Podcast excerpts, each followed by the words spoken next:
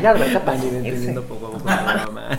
No, el problema tuyo es como yo digo, falló la educación y entonces la danza fue lo que te salvó. Estás a punto de escuchar los meses del año con Natalia Israel desde Morelia, Michoacán, México. Comenzamos. Natalia, Israel, bienvenidos una vez más a nuestro tercer episodio de la tercera temporada de los meses del año con Natalia e Israel. ¿Cómo están esta noche? Cuéntenos a todos los que los estamos escuchando a través de las diversas plataformas como Spotify. Ya sabe, dele like, comparte el podcast porque este episodio va a estar bueno. Natalia, ¿cómo estás? Hola, pues estoy muy contenta y feliz y adaptada comiendo pan de muerto. O sea, es una de las épocas más felices de mi vida porque siempre hay pan de muerto. Y me da mucho gusto que haya pan de muerto porque así todos pueden comer pan de muerto. y no tienen hambre. Israel, ¿cómo estás? Además de adaptado. Híjole, yo creo que ya con el pancito este de muerto voy pa' platillo, oye. Para plato principal. Para plato principal, ¿no? Este, muy contento, muy apapachado y muy consentido. Aquí con el pan de muerto. Con el pan muerto y el chocolatito. ¿Y por qué? ¿Y por qué estamos tan contentos? ¿Y por qué estamos comiendo pan? ¿Y por qué estamos tomando chocolatito y té? Porque estamos en la casa de mi maestra Alejandra Olvera, que es nuestra invitada de este episodio. Ah, Alejandra, hola, hola. Buenas noches, Ale, ¿cómo estás? Cuéntanos. Buenas noches. Yo este, también comí pan de muerto, desafortunadamente. Pensando en por qué no soy vegana. ¿Por qué no somos veganos? ¿Y por qué usted es vegano que nos esté escuchando hoy? Cuéntenos. A un costado también hoy nos está acompañando Enrique. Hola Enrique, muchísimas gracias por tan rico chocolate y por el té. Hola, buenas noches, qué bueno que les gustó. Y ya sabemos, si nos adaptamos, sobrevivimos. y claro, también tenemos ay, a uno, dos, tres, cuatro, cuatro caninos, caninas, canines. Claro, ¿verdad? No le hemos preguntado, así que hay que dar chance. Que también nos están aquí acompañando a un costado. Van a escuchar las locuras en este episodio. Y este episodio va a estar muy divertido. Dejamos nuestra pregunta abierta. Les recuerdo, estamos abordando quién nos ayuda a organizar nuestros universos. Y pues bueno, empezamos esta, este tercer episodio con Alejandro Olvera. Natalia, cuéntanos, ¿y cómo es eso de organizarnos, ayudarnos?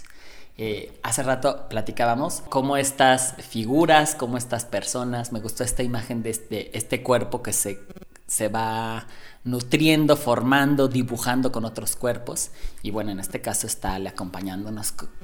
Esa imagen, a ver, cuéntanos otra vez para que quien nos escucha quizá también se la imagine como yo. Cuando pienso en Ale Olvera, eh, una de las primeras imágenes que me viene es ser mamá ser mamá bailarina. Yo no tenía mucha idea de si ser mamá se iba a poder compaginar con ser bailarina, ¿no? Y cuando conocí a Ale, me, me, hizo muy feliz darme cuenta de que sí.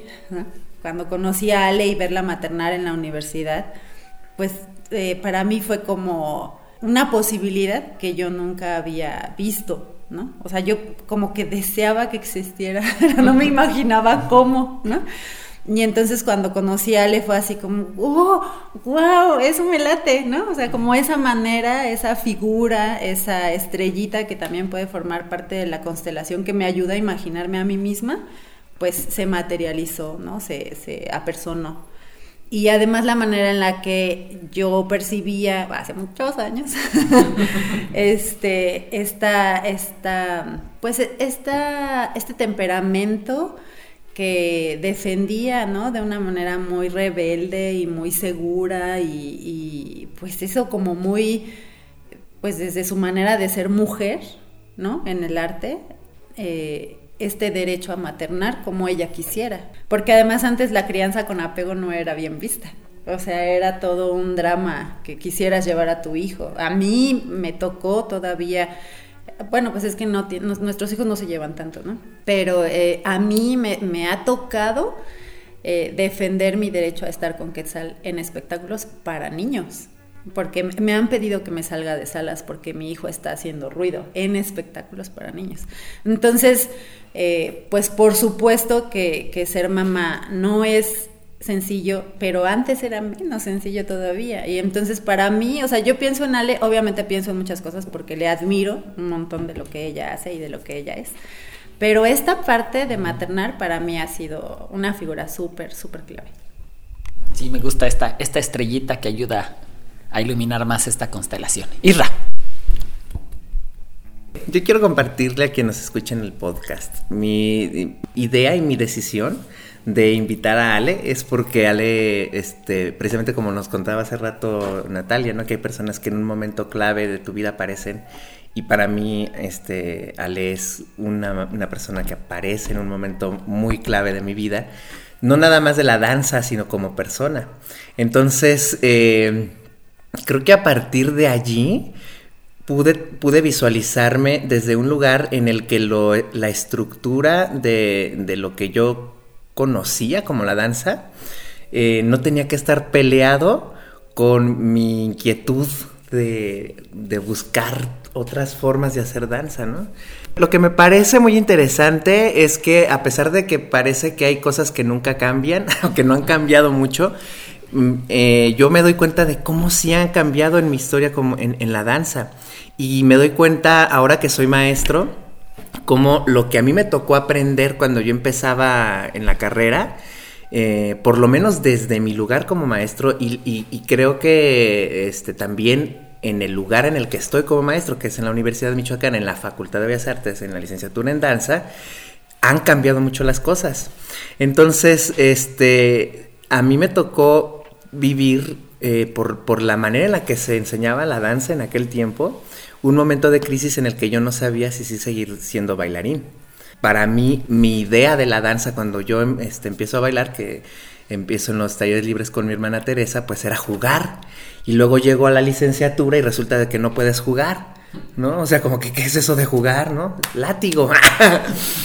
y eso fue muy determinante este, para mi historia personal en la danza y eh, conocer a Ale, llega cuando yo estaba en segundo año más o menos, pero no a darnos clase directo a la universidad, sino para entrenar al grupo de Lourdes Luna. E, esos, esos, otros espacios en los que uno es estudiante, pero ya está trabajando con gente que es más profesional, es, una aventura eh, muy interesante y, yo, y muy recomendable. Yo les decía, les digo a mis alumnos, ustedes si los invitan, vayan y bailen, o sea, esa onda de que, ay, no, todavía eres estudiante, nada, para nada. Y entonces hay muchas prácticas que son, pues que tienen que ver con, la manera en la que se han dicho que las cosas deberían de ser, ¿no?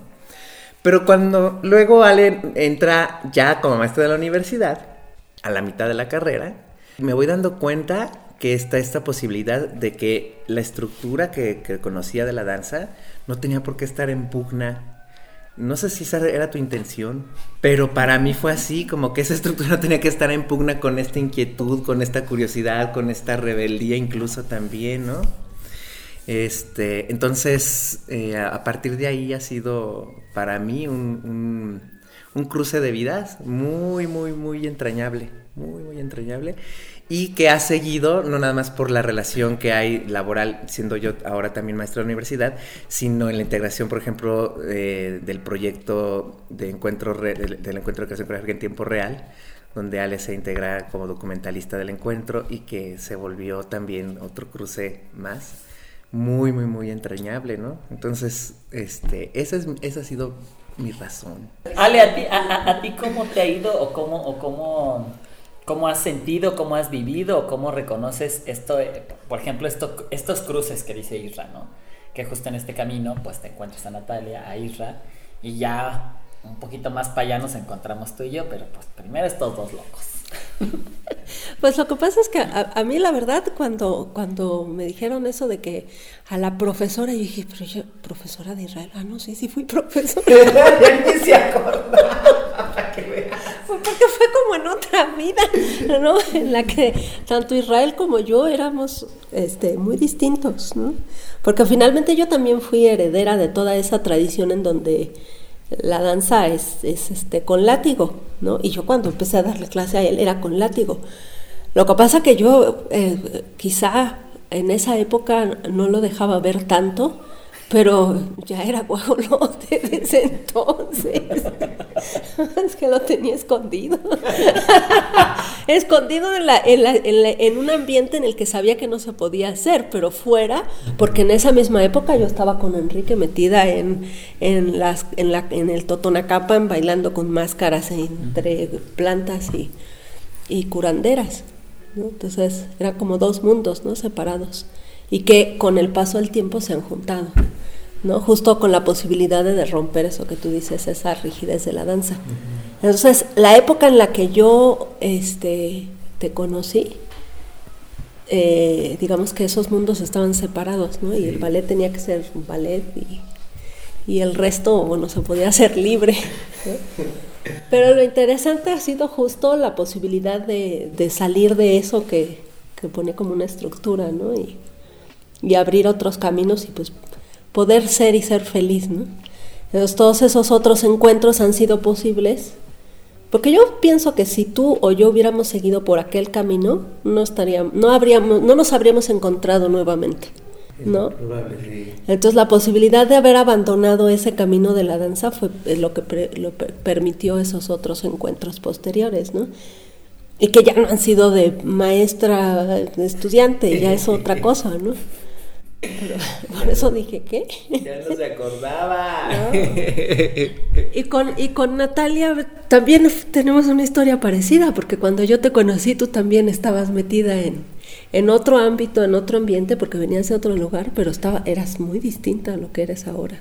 Entonces también fue así como volverte a ver como un reencuentro con otra persona que, bueno, sí, sí es la misma, pero es otra. Me la cambiaron, ¿qué le hicieron? y ahora que dices lo de la maternidad, me, me cae el 20, porque igual tiene que ver, ¿no? Igual y tiene que ver, porque sí, la maternidad te cambia tan profundamente que sí, ¿qué mundo quieres, no? ¿Qué mundo quieres y, y, y cómo estas personas te pueden ayudar o ser ejemplo para construir ese mundo que estás buscando, ¿no? Me, estoy acordando de, por ejemplo, cuando nos, nos tocó este, que nos dieras la clase de contemporáneo, porque además se llamaba de contemporáneo por coreógrafos. Yo nunca he sido coreógrafa. nunca he hecho una sola coreografía en mi vida. Era muy loco porque además creo que nunca tuvimos una maestra de contemporáneo por coreógrafos que fuera coreógrafa. Y entonces empezaste a darnos esta clase que era exploraciones de, de, movimiento, pues que es que estamos hablando de casi 20 años, ¿no? No era algo que sucediera en las escuelas, o sea, uno hacía ese tipo de, de trabajo de exploración en una clase que era de improvisación. ¿No? O en cursos de improvisación, pero en una clase que era la de contemporáneo, que es como el rollo ese de que ahí te entrenas y todo eso, no, era como una cosa rara. Pero no sé por qué, yo tengo la sensación de que, de que para mí era como lo más lógico que sucediera. Entonces, yo me acuerdo que luego nos ponías, y le corres, y te, y te haces como que te caes, y a ver con qué te detienes. y a ver cómo te va. Creo que me regresó, me remitió mucho a cómo era este, al inicio con, con Tere en la Casa de la Cultura. Y por eso se me hizo como tan natural. Pero no sé si ese fue la impresión para mis otras compañeras. No sé cómo les fue a ellos con eso. Y no sé cómo le fue a Ale después con eso, porque luego yo termino la carrera y me voy a Yucatán, ¿no? Ahí te ves. Entonces, este Ahorita que dices esto de cómo nos volvimos a reencontrar gracias a que también hubo un cambio en, a nivel personal y a nivel de la visión de la danza, pues a lo mejor ahorita se me ocurre preguntarte tal vez, fueron como unos dos o tres años, no sé, de entre que yo me fui y regresé a Morelia. Y, sí, y sí, sí tengo como esa impresión de que, de que cambiaron este, bueno, además se hizo posible el cambio del rediseño curricular. No sé, como un montón de cambios que, han sido muy eh, agradables, muy, pues felizmente agradables, ¿no? Aquí en Morelia para la universidad. ¿Cómo, cómo fue ese tiempo? ¿Cómo fue, ¿Cómo fue colocar esta otra manera de ver la danza? Que, porque yo siento que caí en blandito en realidad. Pues lo que pasa es que en realidad no es que, digo, yo fui bailarina de ballet y sí, era buena, no me costaba trabajo y por eso seguí, ¿no? El camino fácil. Pero mientras hacía eso iba al desierto, este, me podía pasar dos semanas en el desierto. Es decir, había otra parte que no congeniaba con ese ballet. Y lo que sucedió yo creo que fue que llegó un director a Bellas Artes que me dijo así literalmente, puedes hacer lo que tú quieras con esta escuela, es tuya, haz lo que te dé la gana. Y dije, así, ah, ah, bueno, voy a mí. Y tuve cómplice, ¿no? Y entonces, pues em, se empezó a armar lo que uno quería. ¿no? O sea, cuando uno tiene la posibilidad de hacer lo que te dé la gana, nunca, nunca. Y la tuvimos en nuestras manos y la tomamos y la pusimos en marcha. Entonces, claro, eso implicó un proceso de reinvención de lo que era la danza pero quizá no un proceso de reinvención de lo que yo era. ¿no? Entonces por eso digo, se unieron dos mundos, algo que era, eh, digamos, como muy ajeno a la práctica de la danza, este, pudo de pronto encontrar su lugar, pero tampoco es un proceso totalmente digamos que empezó, al menos en mí no empezó en esa época, yo empezó cuando yo me fui a Cuba y dejé de hacer ballet y empecé a hacer danza contemporánea y dije, ay, la danza contemporánea es igual de fea que el ballet. Entonces vamos a hacer otra cosa. Y ahí, ahí me encontré con Enrique y empezamos a hacer otras cosas.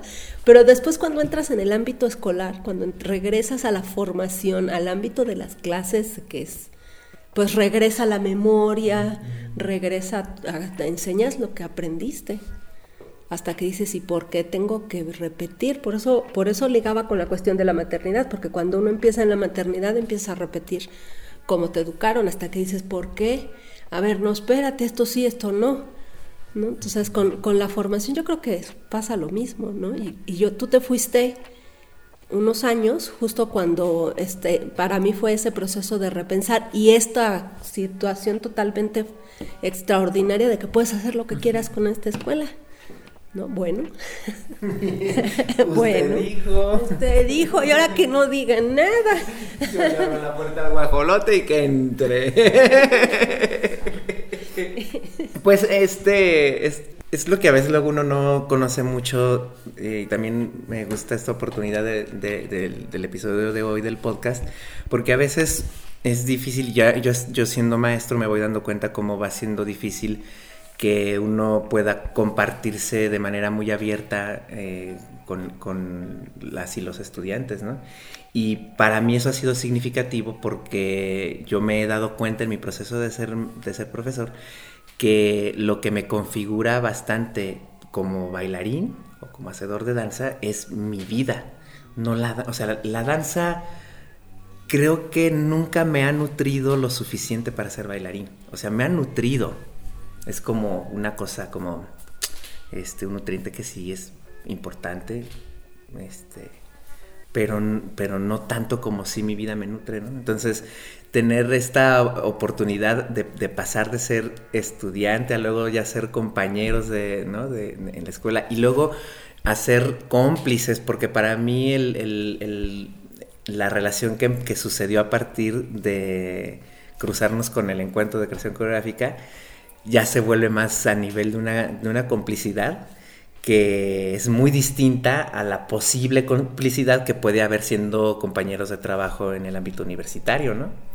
Entonces, este, pues como que esta oportunidad se me hace muy bonita para, conocer más esa Ale que se iba al desierto y todo eso, no sé, como tal vez se me haría padre que, porque incluso creo que hay gente que, que, no puede, no se ha imaginado que la, gente que nos dedicamos a lo que sea, en este caso en el arte, pues, este, tenga como su vida paralela, que no es paralela, pues, pero como que hay una, un asunto como de, si eres artista, como que eh, eres de una rama del arte y lo demás es un mundo diferente, entonces, este, incluso hay mucha gente que todavía sigue ligando a la danza con todo lo que tiene que ver con el ballet o con los lenguajes eh, muy cercanos al ballet, ¿no? Y entonces, y se iba al desierto y pues como, como... Yo me acuerdo que nos contabas esto de que llegabas con, con tu chamarra porque te subías en la moto de tu, de tu novio. ¿Quién era? Ay, si yo aquí... La, cual moto, si no era gasolina, era la bicicleta con ah. Enrique. El otro ya le estaba poniendo moto. mueve los pies porque si no, no llega. Fíjate, yo andando, yo, yo ya trepándole en moto. Fue apenas para bici. Sí, no sé, o sea, como que, como que pienso que puede ser una cosa muy interesante, ¿no? De, de, de compartir, como hay una, un momento en el que uno siente que, que lo que haces como artista o como, en este caso, como bailarina, este, tiene una especie de separación con, lo- con, con otros intereses de la vida, ¿no? Sí, no debería de tenerla, pero sí, sí la tenía en el tipo de danza que, que nos tocó, creo que a nosotros todos. bueno, Enrique se salvó. por- Enrique dice, no gracias. se salvó, pero nosotros cuatro estando aquí pasamos por esa danza, ¿no? Que te separa en pedacitos, ¿no? Entonces después vas recogiendo y, a ver, no, esto aquí, esto aquí cabe, en esta costilla vamos a meterlo, ¿no? Y sí, y sí, pues es, es- además yo creo que eso es lo que nos permite poder encontrarnos, ¿no? El- esa, esa como conciencia de la integración que debe haber de todas nuestras facetas y sean bonitas, aceptables o no para el otro, ahí están y además no se tienen por qué esconder, ¿no? Y cuando das clase y cuando bailas, se presentan completas, ¿no? Entonces creo que, y yo veo que ustedes también están en esa disposición de ser, ¿no? Entonces por eso nos encontramos. Comiendo pan de muerto. Sí, bueno, yo les voy a contar algo que me pasó ayer. Ayer dimos función y, eh, bueno, dimos función de Me Voy de Fondita Danzaria y tenemos la sopa de imágenes. Y que es una imagen, el público la escoge con una canción y todo es improvisación. Y era una imagen, ¿qué imagen me tocó? Ni me acuerdo, pero, pero lo, que me, lo, que me, lo que tengo muy presente es que eh, empecé a hacer la improvisación y bueno, la gente pasó y, me estructuró los movimientos, por así decirlo, ¿no? Entonces mi secuencia estaba hecha con dos chefs invitados. Entonces empecé a bailar y de repente me sentí haciendo clase de Graham. ¿no? Y, y mi, en, en los espectadores estaba Aleli y dije, ay, tengo una cómplice que va a entender qué estoy haciendo, ¿no? Tengo una cómplice que va a saber que pues mi pasito sí parece muy Graham. Y dije, ay, qué chistoso. Mm, Tenía muchos años que no me llegaba esta sensación de, de estar bailando Graham, aunque no estaba bailando Graham, pero el lenguaje se hizo presente. Y era como, ay, qué raro. O sea, no lo, no lo estructuré así, pero hubo, hubo algo en esa conexión de, de alguna parte de mi universo y de mi mundo que me hizo llegar ese lenguaje. Aunque, y bueno, no lo pude ocultar. Y en ese momento dije, estoy haciendo Graham. Ah, pues sigámoslo haciendo, ¿no? Estas posiciones en, que, que el público me invitó se están prestando a ese lenguaje que lo conecto a este otro un- universo mío y este y fue lindo, fue lindo no negar, no negar esa sensación de estar bailando Graham, aunque ahora sea como Graham. Órale, ¿qué es eso? ¿No? Como todo tiene que ser fluido, sí, que vintage bailando Graham, ¿no? Y este y bueno, quería compartirles eso ahorita justo con lo que dices, ¿no? No ocultarlo y va a aparecer y, y en algún momento vas a decir, "Ah, también tenía eso y no me acordaba. También soy eso, ¿no? Sí. O sea, como que yo, yo pienso que estos cruces que tenemos justo de la escuela que nos tocó vivir, que tenía mucho que ver con pues con lo disciplinar, ¿no? O sea, solo eres bailarín, o bueno, yo también lo viví así, ¿no? Como solo eres bailarina o coreógrafa o maestra, o, ¿no? Así, ya eras así súper top cuando lograbas todo. Este, Check, check. Ajá, pero sí había como un camino muy secuencial para llegar a ser eh, coreógrafa, ¿no? Eh, y, y, y bueno, te- o sea, como esta onda de dominar una técnica, ¿no? Y no nada más era ser la bailarina de ballet, sino que eras muy buena haciendo eso que se supone que eras, ¿no? Eh, no sé, como, como que había, creo yo, muchas casillas que llenar para completar. El este, formulario. Ajá, ¿no? Y, y- y justo tener tu check check de ser bailarina o bailarín, ¿no? O bailarine. Y, y eventualmente algunas personas pues nos hemos salido del huacal porque a lo mejor por la educación, a lo mejor por las experiencias, como dice Ale, ¿no? O sea, yo sí creo, eh, lo siento, que, que haber como atravesado este portal con Quetzal, pues para mí sí ha sido un cambio, ¿no? Eh, que, me, que me hizo como sentir muy conectada con mi mamá también, a su vez, ¿no? Este, y bueno, además, pues todas las hipiosidades que se han ido construyendo en mi vida, ¿no? Este, como Eric, eh, como esta onda que, de que no nos dio miedo, o, si nos dio miedo, nos dio más curiosidad irnos, ¿no? De este lugar seguro. Eh, que, que además siempre hemos tenido como esta flexibilidad de cambiar nuestros trabajos y decir, pues nos adaptamos y vamos y le echamos ganas y a ver qué pasa, ¿no? Este, y creo que, que todas estas cosas, más las cosas que hemos estudiado y así, eh, finalmente pues han construido un montón de versiones de mí misma, ¿no? Y entonces cuando bailo, pues yo, yo también muchas veces bailo y digo, esto es Graham. esto es completamente Graham. Y, y, me gusta. ¿Y qué? ¿Qué? ¿Qué? ¿Qué? ¿Qué? ¿Qué? ¿Qué? y hay otras cosas que pienso, o sea, a veces cuando, cuando estoy improvisando digo, no manches, esto me recuerda mucho a Wally Cardona, ¿no? O cosas así. Y a veces es como, como me acuerdo de que así bailábamos cuando estábamos chiquitas mi hermana y yo o, no sé, o sea, como que salen muchísimas versiones y también muchas otras que nunca había visto, que no conocía y que a lo mejor eh, lo que yo sí he tomado conscientemente como tarea, pues es eh, ser consciente o tratar de ser consciente de lo que está sucediendo. Y no para controlarlo, sino para aceptarlo, ¿no? Como para rendirme y decir, bueno, sí, también esto soy. Y, y entonces puedo también reconocer a mis maestros cuando estoy hablando, cuando estoy dando clase. O sea, yo, yo pienso que cuando yo empecé a dar clase yo no tenía idea de qué tenía que hacer. Y entonces yo hacía lo que mis maestros hacían, ¿no? Hasta que empecé a darme cuenta de que había cosas que a mí no me funcionaban en la docencia como les funcionaron a mis maestros, ¿no? A mis maestras. Porque también la gente a la que yo le daba clases era diferente y no perseguía los mismos objetivos que yo sí. Este, entonces, pues no sé, o sea, creo que eso que dices de, encontrarte bailando Graham y decir, pues sí, es Graham, es lindo, ¿no? O sea, porque también creo que es una manera de reconocer eh, todas estas cosas o todas estas versiones que hemos ido, pero también todos los maestros que hemos tenido. ¿Cuál, cuál podría, haber sido? Yo voy a retomar a ese y voy a regresar como los guajolotes. ¿no? y vaya, y de regreso.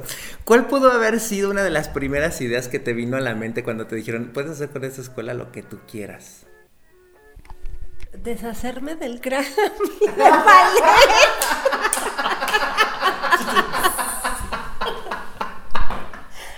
He aquí la razón. Literalmente, ¿no? es porque hayan hablado del ballet, es porque eso fue lo que primero que pensé, sí, sí, vamos a bailar de otra manera, ¿no? Y este, y yo, la verdad es que eso que dicen, digo, lo, lo puedo entender, pero yo no puedo encontrar una conexión con el ballet conmigo ahora no me sale, o sea, no se conecta, es, de verdad como si fuera, o como si hubiera sido en otra vida. Yo sí creo en la reencarnación en la misma vida. no No. yo creo que yo más bien soy solo escuincle. Vamos a hablar de especies endémicas, ¿no? Ah, bueno, ya no es, no es endémica, pero. No, sí, claro, el perro que pasa al lugar de los muertos y regresa a sí mismo. Porque si no encuentro esa conexión realmente. O sea, a pesar de que sé que si yo apelo a ella, pues ahí está, porque está en el cuerpo, no me, no me nace, no, no sale así como tú dices, no estoy bailando y de pronto ahí está presente y la reconozco. A mí no me pasa. Y creo que tiene que ver con, con, un esfuerzo muy consciente, muy dirigido, muy voluntario y muy constante de alejar eso de mí y de todas las personas que estén cerca de mí. Claro, Y eso guió la construcción de la, de la escuela, obviamente, ¿no?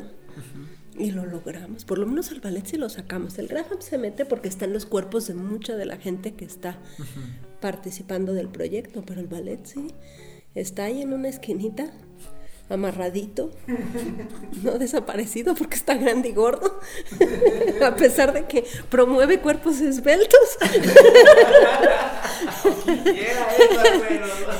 Se resiste a desaparecer, pero sí está bien amarrado, bien fuera y evidentemente no es ya un, paradigma, ¿no? Para nadie. Me quedo pensando en, en estos, estos hallazgos corporales al momento de bailar que... Eh, quizá cuando no estás haciendo mucha conciencia del presente, aparecen de, cuál es su referente, ¿no?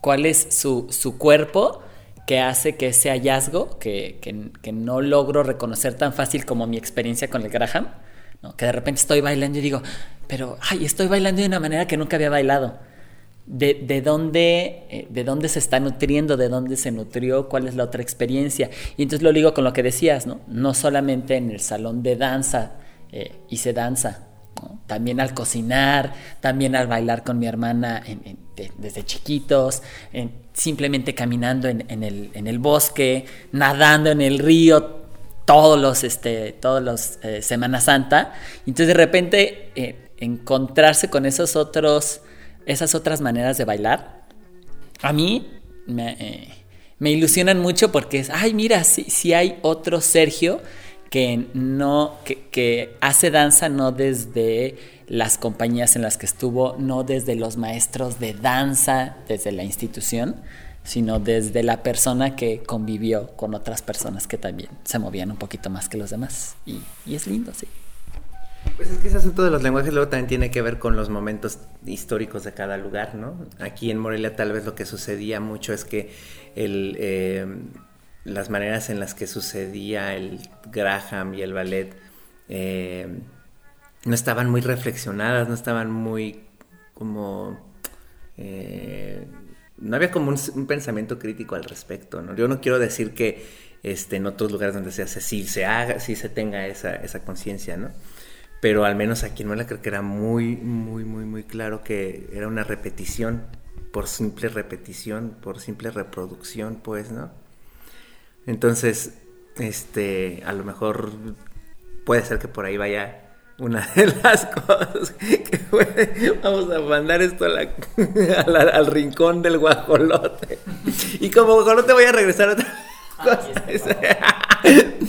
Porque algo que a mí como, como, como tu alumno me en determinado momento me generó una, este, una impresión importante para que me impulsó hacia, hacia buscar, este, quizás de una manera, no sé si más consciente, pero al menos no, tan temerosa de lo que al menos sabía que no quería de la danza, este, y que era raro encontrar, era la manera en la que se organizaban las ideas de la danza, ¿no?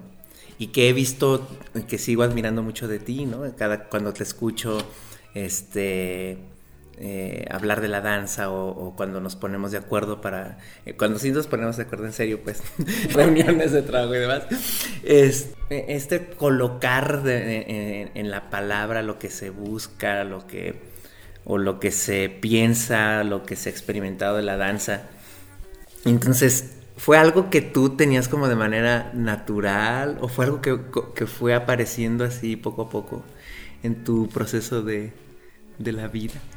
Yo creo que son dos cosas. La primera, eh, esta como suerte de rebeldía en contra de, lo, de, de los lenguajes, yo creo que yo la tenía desde que era niña, porque cuando yo era niña y estudiaba ballet, seriamente ballet, era muy chica y yo era la única que improvisaba. ¿No? Improvisaba y improvisaba todos los días. Entonces, no hay tiempo para la improvisación. Si nos daban cinco minutos al final, era como el juego, el premio. Y, nunca lo dejé de hacer. Entonces, yo creo que ahí estaba esa, este, esa como... Y, improvisaba con el lenguaje del ballet cuando era chiquita. Pero fue tan importante que eso fue lo que me permitió irme a Cuba. La improvisación, porque un día hicieron un concurso de coreografía y yo dije, bueno, yo nunca he hecho coreografía ni puedo hacerla, porque cuando intento hacerla pienso que, ¿y dónde está la tercera pierna? y entonces decidí improvisar y, gané el premio y eso me permitió irme a Cuba a, estudiar. en un concurso de coreografía te pusiste a improvisar. Dios lo sabe. y entonces, obviamente, digo, eso, eso es una manera particular de, relacionarse con el movimiento, con la danza, con que ya estaba en mí desde muy chica, ¿no? Y luego la otra cosa es que yo crecí en un ambiente intelectual. O sea, mi casa siempre ha estado llena de libros, ¿no? Y las discusiones, mi mamá es historiadora del arte, yo crecí con ella yendo a, recorrer todas las iglesias con unas eh, mujeronas que sabían un montón de, iconografía y entonces metiéndose a ver los, las pinturas y eso obviamente te, te, influye, ¿no? Viendo el cine de Tarkovsky cuando todos mis compañeros lo que estaban viendo el Chavo del Ocho.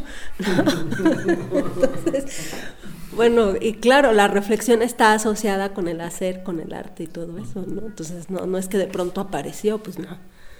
Este, y bueno, además me gustaba, ¿no? Eso de pensar. Y luego además me metieron en una escuela de secundaria y preparatoria, este, que era lo más hippie de este mundo. O sea, toda la izquierda mexicana estaba metida ahí, todos los hijos de las botas chilenas, argentinas, este, ¿no? En la secundaria tuvo un novio que era un, este, un guatemalteco que también venía exiliado de, ¿sabes?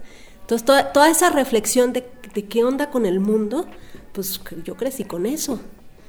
Entonces, claro, pues eso se mete en la danza, nada más le abres la puerta. le abres la segunda y dije, ah, ya, pues sí.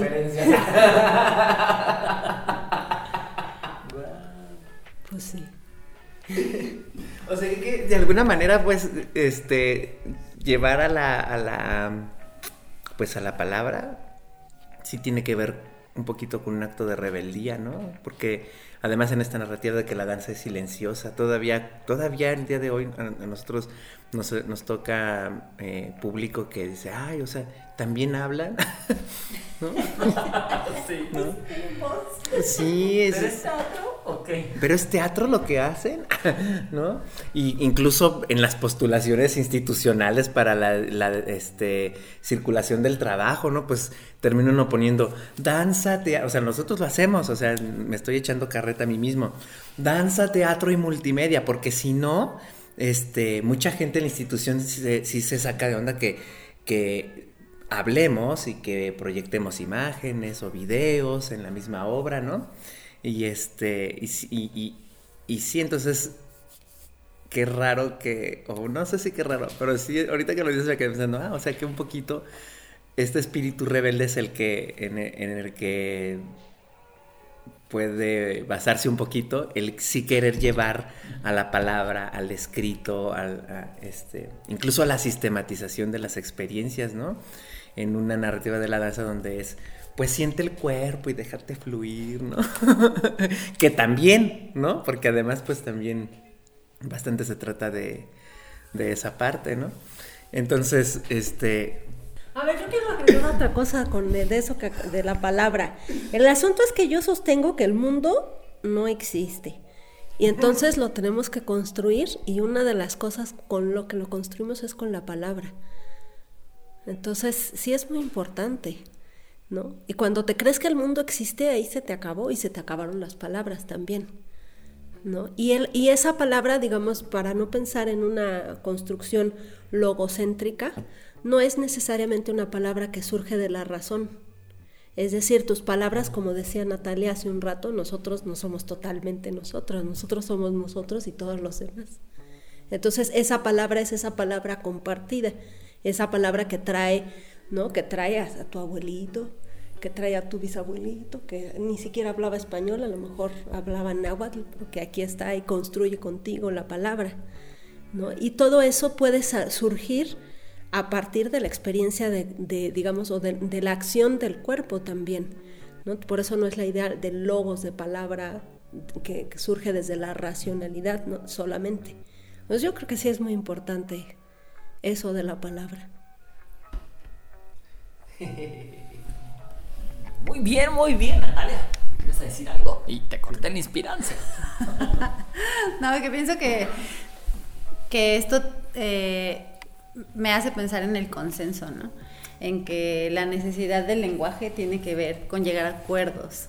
Porque pienso que podríamos cada quien tener nuestra idea del mundo y andar por el mundo con nuestra idea y construir nuestros mini mundos como se nos diera la gana, ¿no? Sin embargo, en este afán colectivo de, reconocernos como guajolotes y saber que somos todos unos guajolotes, ¿no? Este, es, que, es que empezamos a buscar eh, este consenso a través del lenguaje muchas veces, ¿no? Y que creo que para muchos de nosotros ha sido muy interesante y muy necesario el lenguaje en la danza porque necesitábamos un consenso nuevo. Porque creo que, haber estado formados en disciplinas tan rigurosas y tan cerradas, eh, no solamente por el hermetismo mismo de la disciplina, sino cerradas porque la cosmovisión era muy dictatorial. O sea, inclusive en la familia y en la sociedad, en la política, ¿no? Todo era como, pues ya está dicho, ya no lo puedes mover. Y entonces justamente para empezar a descolocar todo esto, pues necesitábamos un nuevo discurso colectivo.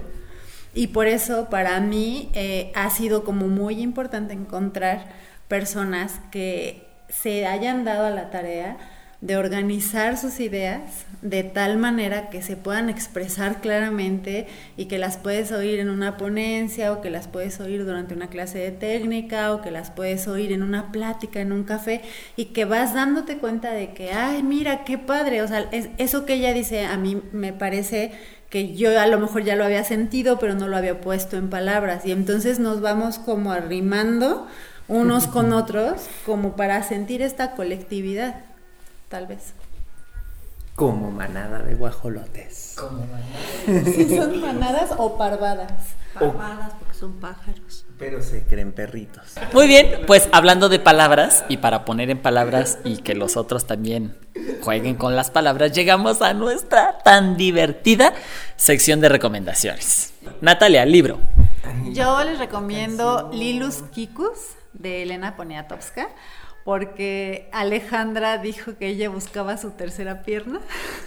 y entonces, a mí Lilus Kikus es uno de los libros eh, que más me ayudaron a aceptar mi rareza en mi niñez, porque yo era una niña rara como Ale, porque mis papás también se han dedicado a estudiar siempre y entonces mis pláticas eran raras y lo que yo quería jugar era raro y mi temperamento era raro. Entonces, este libro de Lilus Kikus habla justamente de una niña que es eh, diferente, lo que en realidad todos somos, ¿verdad? pero que no tiene ya esa pena porque aprende a través de un proceso bien lindo a aceptar esa extrañeza, ¿no? Esa propia extrañeza. Muy bien, Natalia, muchísimas gracias. Alejandra, libro. No, yo no quiero recomendar un libro, quiero recomendar la revista que vamos a editar, que es sobre estudios latinoamericanos del cuerpo. Perfecto, cuando esté lista la compartimos en el podcast otra vez. Sí. Enrique, libro. Bueno, pues eh, un libro muy especial es El Monte de Lidia Cabrera para que se fascinen con el mundo chamánico afrocubano. ¡Eso! Israel, libro. El derecho a ser inteligente de Luis Alberto Machado. Muy bien, Israel, muchísimas gracias. Natalia, película. Bueno, esta es una eh, vintage.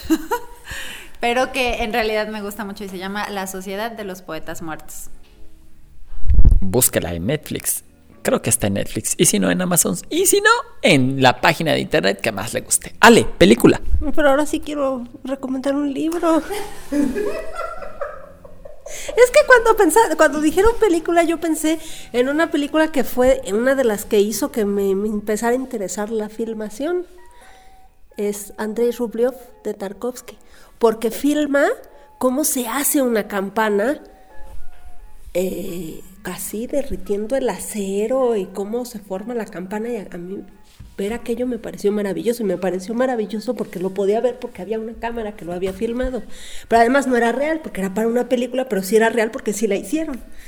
Y entonces, el libro, bueno, la película es esa, pero el libro es uno, un libro que escribió Andrei Tarkovsky, que fue el mismo que hizo esa película, que se llama Esculpir el tiempo, porque el proceso de edición en cine y en los nuevos medios digitales es esculpir el tiempo, pero también es algo que hacemos en la danza, porque estamos de acuerdo con que el tiempo no existe en la danza, lo cortamos en pedacitos y lo volvemos a pegar.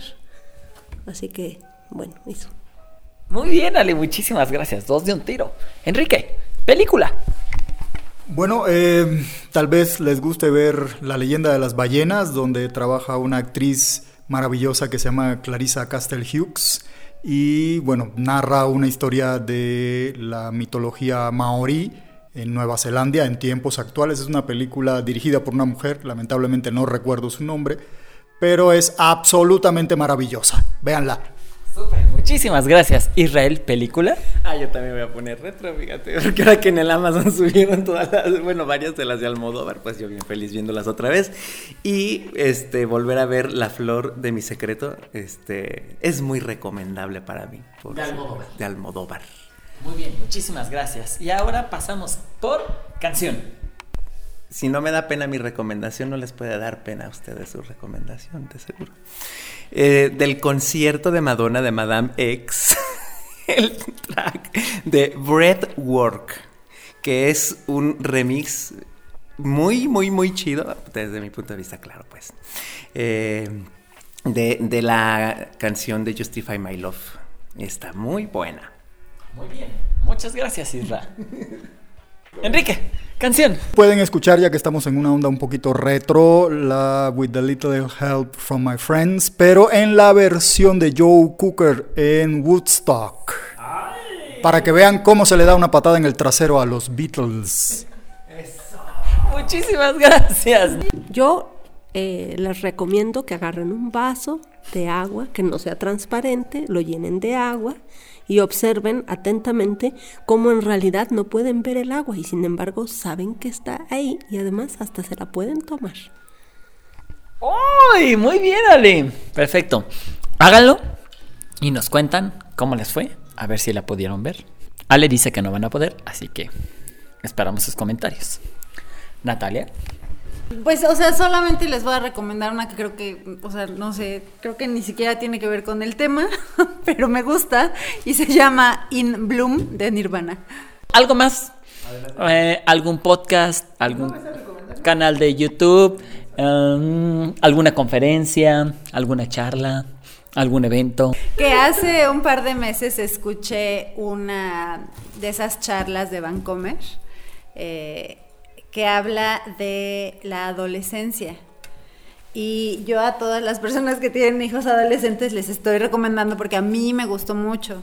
De, pero no recuerdo el título de la charla, pero si se meten al YouTube de Vancomer, que tiene estas charlas muy lindas, y buscan adolescencia, estoy bastante segura de que va a salir esa. Lo buscamos y si no, lo enlazamos al episodio. Israel. Ah, yo les quiero recomendar el episodio de Puto Miquel acerca del posthumanismo. Se van a orinar de la risa y además van a aprender mucho. ¿Y dónde lo encuentran? En YouTube. En YouTube, perfecto. Ale. Yo, yo les quiero este, recomendar una, una conferencia que todavía no sucede, pero que va a suceder el día 10 de diciembre, en eh, la cual Natalia nos va a hablar sobre cómo ha podido eh, eh, construir su maternaje con la danza y cómo esto se ha integrado y todas sus aventuras en eso. Eso, súper súper agendado. ¿Ya? 10 de diciembre. ¿Y en dónde? Eh, en internet, En internet. En Facebook. en el Facebook del Cuerpo Académico de Artes Escénicas, Eso. a las 7 de 7 de la, de la tarde a 8 de la noche. Perfecto. Agendadísimo. Tiene, tiene colegas, la maternidad es colectiva. La maternidad es colectiva, no se olvide.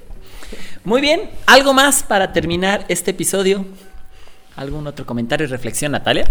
Pues yo les quiero dar las gracias a Ale y a el té delicioso.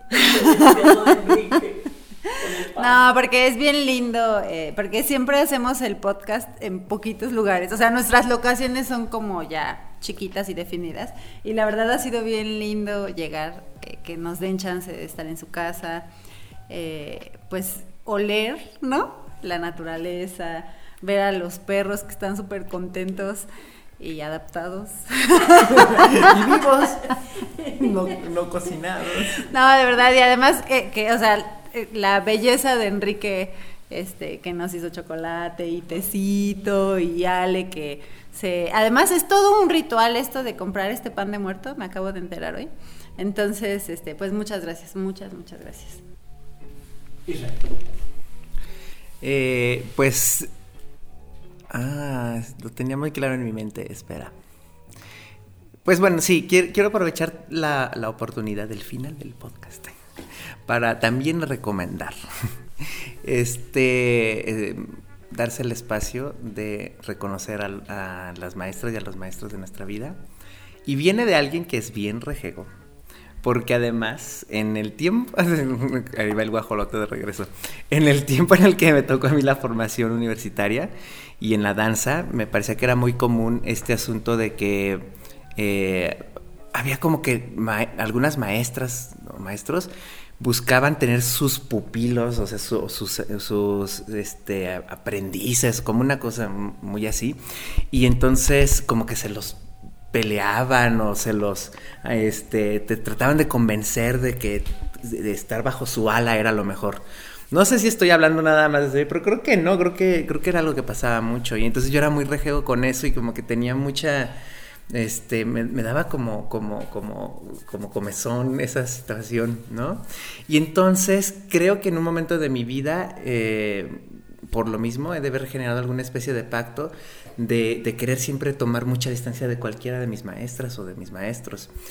Y, solo para darme cuenta de que, de que no tenía sentido eso, ¿no? Como que es, me, gusta la idea de tomar distancia de, mis papás, de mis maestras y de mis maestros, pero no desde ese lugar de rechazo, sino más bien desde el lugar de la búsqueda de mi propio camino. Y entonces encontrarme ahora con eh, esta posibilidad en el, en el podcast de, em, a partir, bueno, o a través de él, eh, generar una, forma de agradecimiento y de reconocimiento a mi maestra Ale Olvera.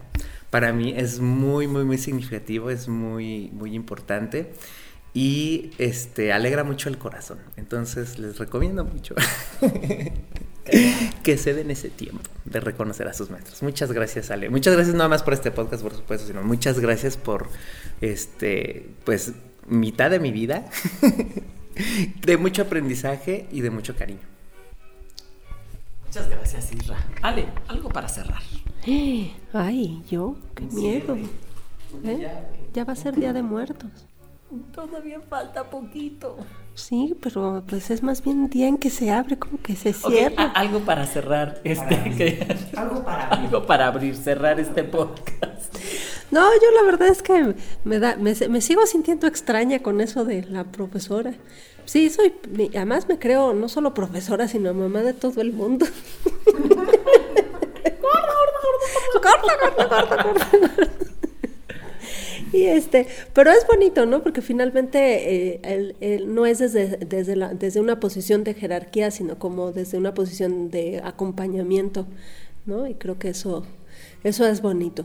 Entonces yo creo que, creo que eso es lo que hemos tenido Israel y yo durante todos estos largos años, ¿no? De mutuo aprendizaje y ha sido muy feliz.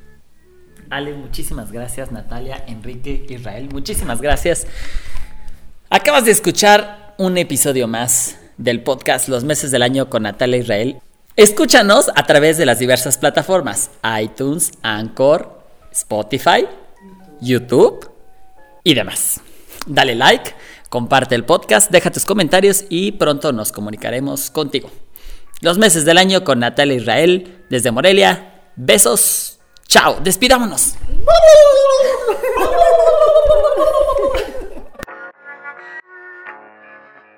Se acabaron las palabras. Se acabaron las palabras. Ya no nos queda. Pero tengo la danza interpretativa.